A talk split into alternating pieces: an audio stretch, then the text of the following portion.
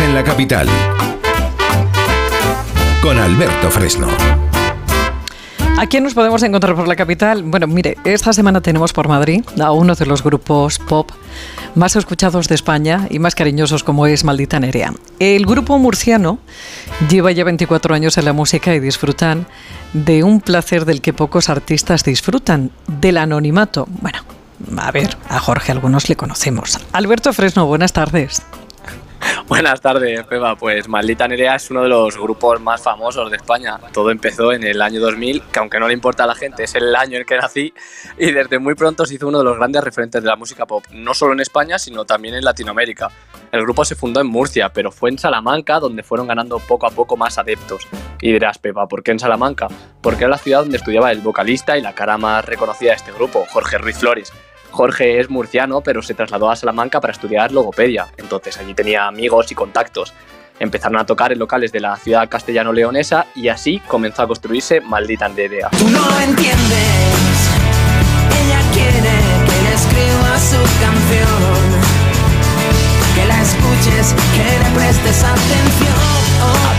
Un grupo tan famoso, disfrutan de una vida bastante anónima, lejos de cierta causa que acarrea la fama. Es algo que agradece Jorge Ruiz, porque compagina su vida de estrella del pop con una de sus pasiones, que es la educación. Le gusta hacer ponencias en universidades, congresos sobre la formación educativa e incluso tiene su propio centro de logopedia.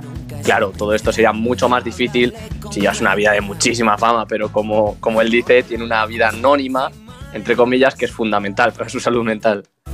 Esta es la madre. Yo es que, a ver, yo puedo decir, y espero que siga pasando, eh, tener una vida anónima que para mí es fundamental para mi salud. Yo tenía mucho miedo, a, no estaba preparado. Y yo veo que muchas gente, muchos chicos y chicas jóvenes que empiezan ahora no lo están. Entonces no saben bien dónde se meten. Yo no estoy diciendo que yo supiera dónde me metía. No. Pero me dio tanto miedo que no lo hice. Una de las grandes incógnitas que esconde este grupo está en su nombre. La mayoría de la gente no sabe de dónde viene Maldita Nerea. Hay quien piensa que es por alguna mujer o algo, pero nada más lejos de la realidad.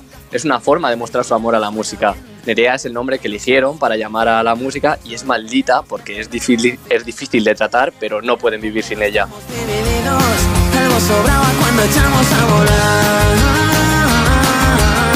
Desde el principio las tortugas han sido un símbolo de maldita Nerea. Sus fans se hacen llamar las tortugas. Su logotipo es una tortuga. El título de su álbum más famoso es El secreto de las tortugas. Y todo ello tiene un significado el cual define la filosofía del grupo, que significa no hay que temer ir despacio, hay que temer no avanzar.